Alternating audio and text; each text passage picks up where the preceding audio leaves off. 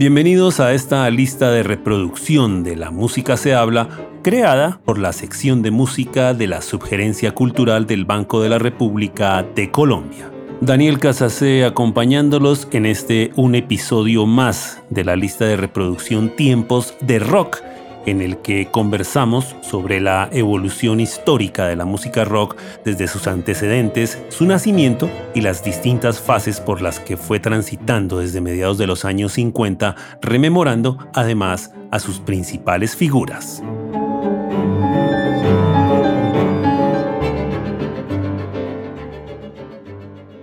El punk rock fue un estilo musical que se desarrolló entre 1974 y 1977, particularmente en Inglaterra, y con menor incidencia en los Estados Unidos y en países como Australia, y trajo al rock and roll de vuelta a su esencia, tres acordes y una melodía sencilla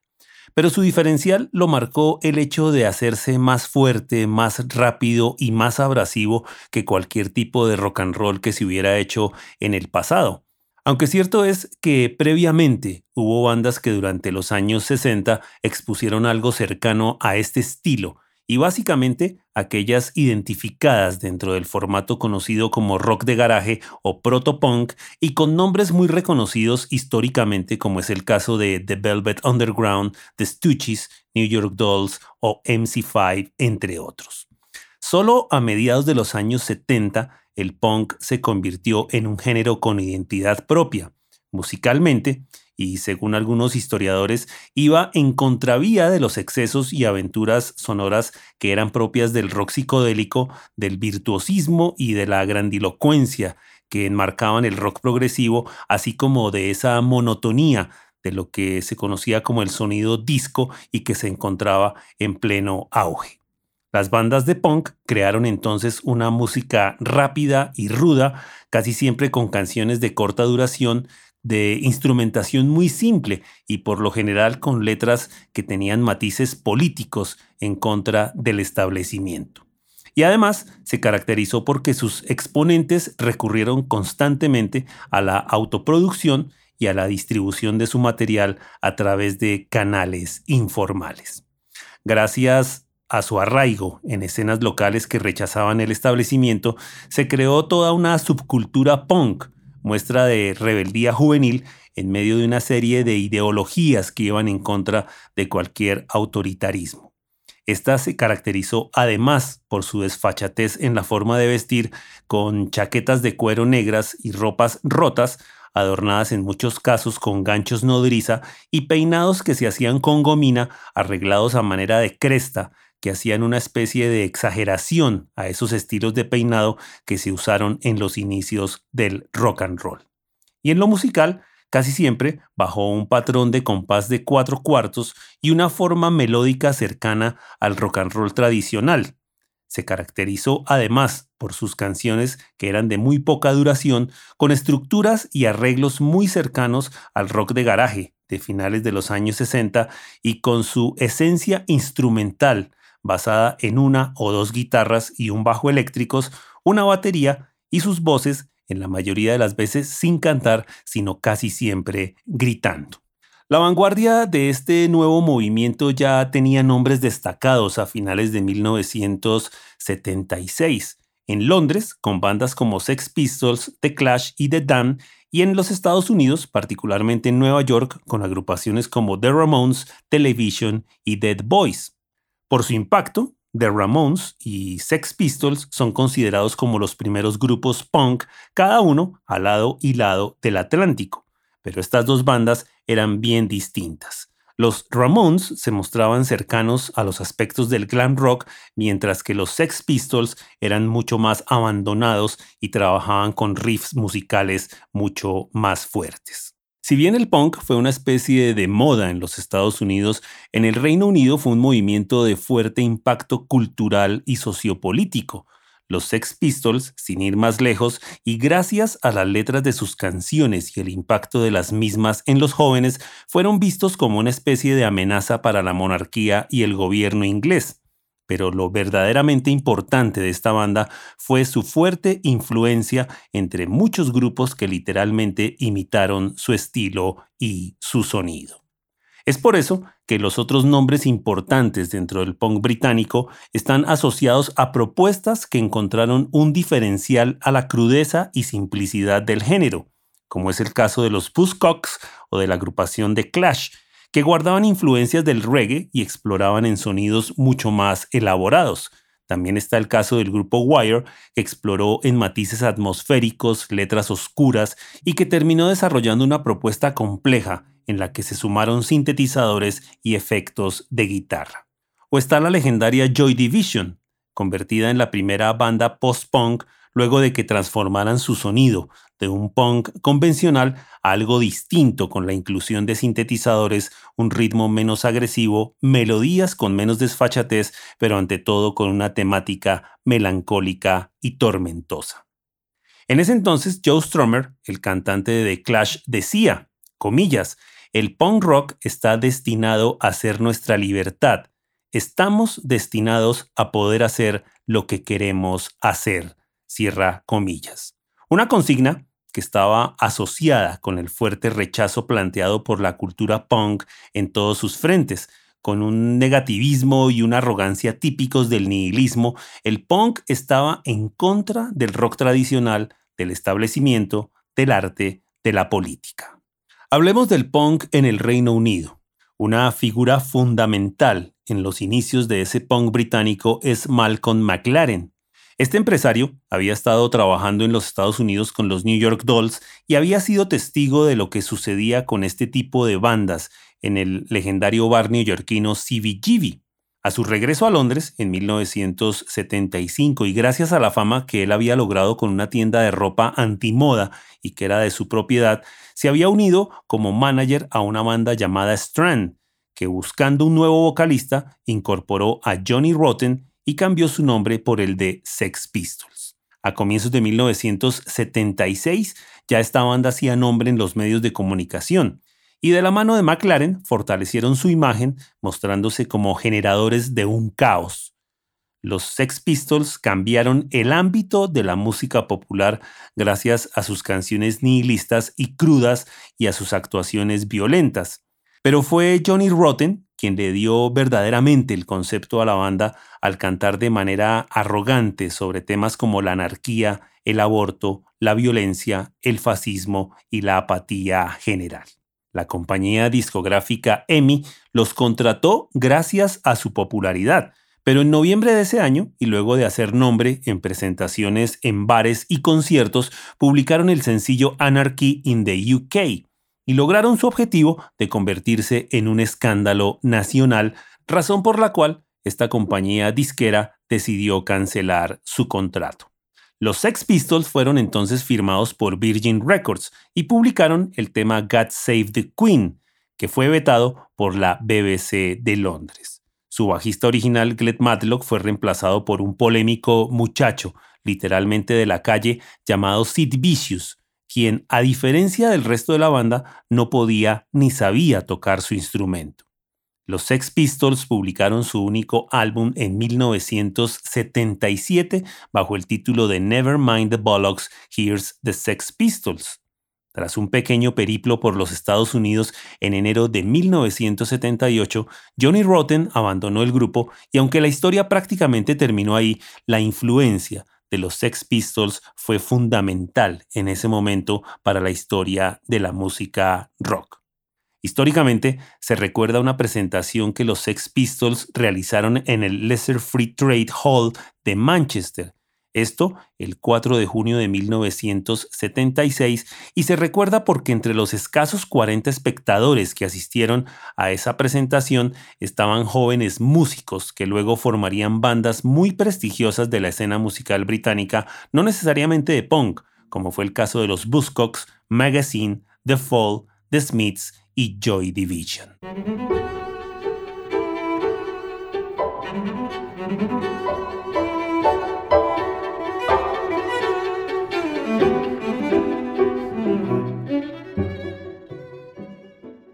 Un amigo de los Sex Pistols, Bernard Rhodes, quien en algún momento también estuvo asociado a Malcolm McLaren, era líder de una banda llamada London SS, que se separó muy pronto, a comienzos de 1976, y que dio origen simultáneo a dos nuevas bandas, The Clash y The Dan. Curiosamente, ambas hicieron su debut tocando como teloneras de los Sex Pistols, la primera el 4 de julio en Sheffield y la segunda al día siguiente en Londres.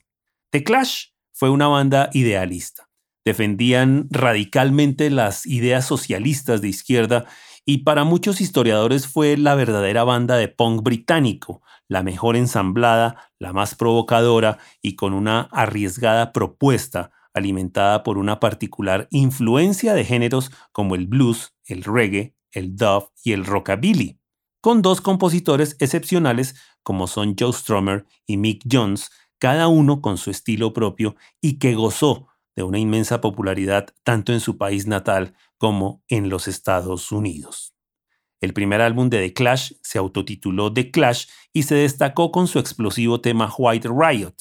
y en 1978, con su tema White Man in Hammersmith Palace, demostraron su fuerte conciencia social.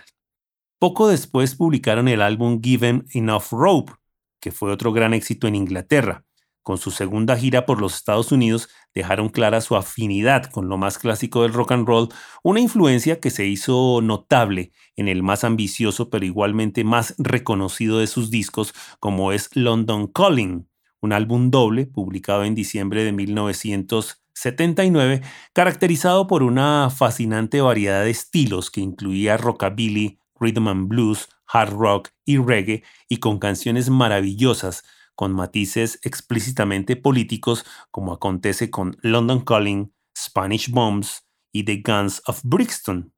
The Clash grabaría dos discos más y que de a poco se alejaron de su propuesta más rebelde, antes de que el grupo se disolviera. Un álbum triple, publicado a finales de 1980, titulado Sandinista, y finalmente el que fue su disco más exitoso a nivel comercial, llamado Combat Rock y publicado en 1982. Otro grupo es The Dam, que por su parte llegó a ponerle un tono más festivo al punk.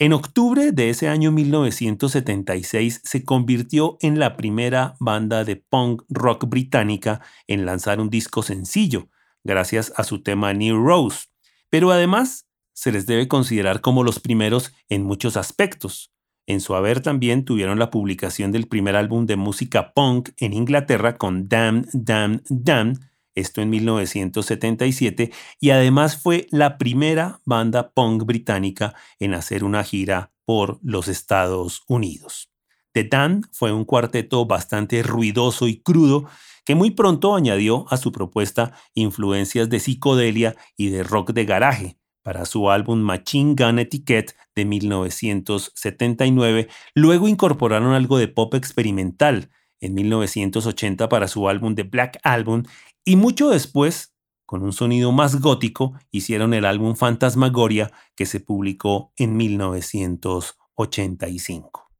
Una de las bandas punk más influyentes de todos los tiempos fue Buzzcocks, gracias a sus guitarras fuertes, sus melodías claras, sus letras mordaces. Estaban inspirados claramente en la energía de los Sex Pistols, pero hicieron a un lado esa postura política que tenía esta agrupación y la cambiaron por una notable, intensa y brillante energía con canciones divertidas que exploraban en temáticas que trataban sobre la adolescencia y el amor, y que en una primera parte los llevó a publicar dos álbumes netamente punk, Another Music in a Different Kitchen y el álbum Love Bites, ambos, en 1978. En 1979, con el álbum A Different Kind of Tension, aplicaron un matiz más experimental y que apareció antes de que sus integrantes se separaran, aunque la banda se volvió a reunir y regresó casi una década después. Otras bandas punk de mucho éxito y renombre fueron The Jam y The Stranglers, aunque eran menos agresivas, con algo más de estética y con una fuerte inspiración en la corriente mod londinense de los años 60, con raíces en una afiliación muy cercana a los primeros años de la legendaria agrupación The Who. gracias a una serie de éxitos y bajo el liderazgo de su guitarrista, vocalista y compositor Paul Weller, The Jam llegó a ser una de las bandas más populares del movimiento punk. The Stranglers, por su parte, ya llevaba unos años trabajando antes de sumarse a la escena punk con una propuesta sucia de rock de garaje de los años 60, alimentada por una carga de psicodelia y que quedó plasmada en sus dos primeros álbumes, ambos publicados en 1977. El primero, Ratus Norvegicus, y el segundo, No More Heroes. Pero en poco tiempo, esta banda cambiaría su estilo por una sólida y agraciada fusión de pop y rock. Estas agrupaciones se enmarcaron en un nivel un poco más alto que el de las varias decenas de propuestas punk que se formaron en todo el Reino Unido, y la mayor parte de ellas siguiendo una línea similar a la de los Sex Pistols y que eran reconocidas usualmente por una o dos canciones de relativa importancia. Por su parte, en Norteamérica, los antecedentes al movimiento punk se dieron inicialmente con una escena punk rock absolutamente despreciada que se gestó en Nueva York a finales de los años 60 y luego a comienzos de la siguiente década con un movimiento de rock subterráneo del que se recuerda la participación de la agrupación New York Dolls. Pero fue en 1974 y en un club legendario del Bajo Manhattan conocido como CBGB que empezó a desarrollarse una nueva escena con la presencia inicial del grupo Television, inspirado en la música del grupo Velvet Underground y cuyo vocalista y bajista Richard Hell se vestía con chaquetas de cuero negras, camisetas rotas y su pelo andrajoso y trasquilado, que en esencia luego fue la marca registrada de los punk. Por otro lado, y destacada en un ámbito de poesía y teatro, Patti Smith encontró inspiración en el CBG para desarrollar una propuesta, conjuntamente con el guitarrista de televisión Tom Verlaine, en el que la crudeza y la simpleza musical quedaron plasmadas en un álbum titulado Horses, publicado en 1975, que sigue siendo considerado como el primero de la escena punk y a ella como una de sus primeras influencias no solo gracias a su propuesta artística, sino que la misma contó con la metodología del hágalo usted mismo, do it yourself.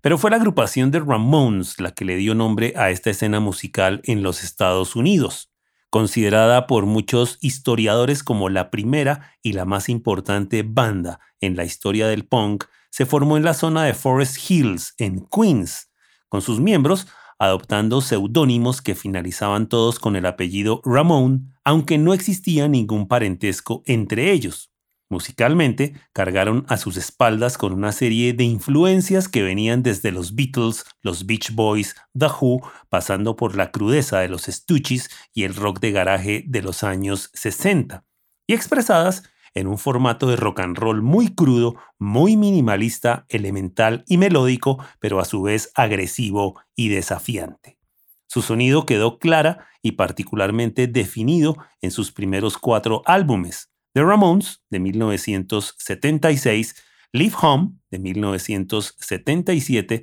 Rocket to Russia de 1978 y Road to Ruin de 1979 álbumes que dejaron canciones que se convirtieron en absolutos himnos de esta generación musical, como es el caso de Blitzkrieg Bob, Now I Wanna Sniff Some Glue, Pinkhead, Sheena is a Punk Rocker, Rockaway Beach y I Wanna Be Sedated. Cierto es que el término punk hizo y hace más referencia a una escena en general que a un estilo musical en particular. Sin tanto ahínco social como el que tuvo en Inglaterra, el punk norteamericano también tuvo decenas de agrupaciones que desarrollaron su propuesta tanto en Nueva York como en ciudades como Los Ángeles. Grupos como The Dictators, Heartbreakers, The Voidoids, Dead Boys, Suicides, The Cramps y Misfits, entre muchos otros, y con variadas divergencias en sus propuestas, dejaron un legado que luego sería tomado con un ímpetu absoluto durante los años 80 y 90 por agrupaciones como Rancid, Bad Religion, The Offspring, Pennywise y NoFX, entre otras, que desarrollaron un fuerte movimiento que tendría su gran momento a mediados de esa última década y que comercialmente encontró eco en la exitosa agrupación Green Day. Pero no hay duda que esa explosiva y vertiginosa manifestación musical y social de mediados de los años 70, especialmente en Inglaterra y llamada punk, se recuerda como una de las más impactantes, revulsivas y significantes por su influencia posterior en los tantos giros que ha dado la historia del rock.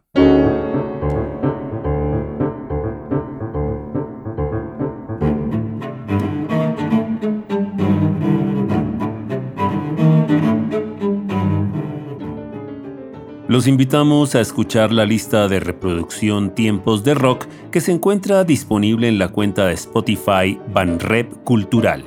La investigación, presentación y selección de la música de esta lista en este episodio fue realizada por Daniel Casas C. Toda la actividad cultural del Banco de la República se encuentra disponible en la página web www.banrepcultural.org. En Facebook, como Club de Música Biblioteca Luis Ángel Arango y en Instagram, Twitter y YouTube como Banrep Cultural. La música de este podcast es parte de Conversaciones, Variaciones para Violín, Violonchelo y Piano, opus 32, del compositor colombiano Juan Antonio Cuellar, interpretada por el ensamble Lincoln Trio. Los esperamos en un próximo episodio de Tiempos de Rock.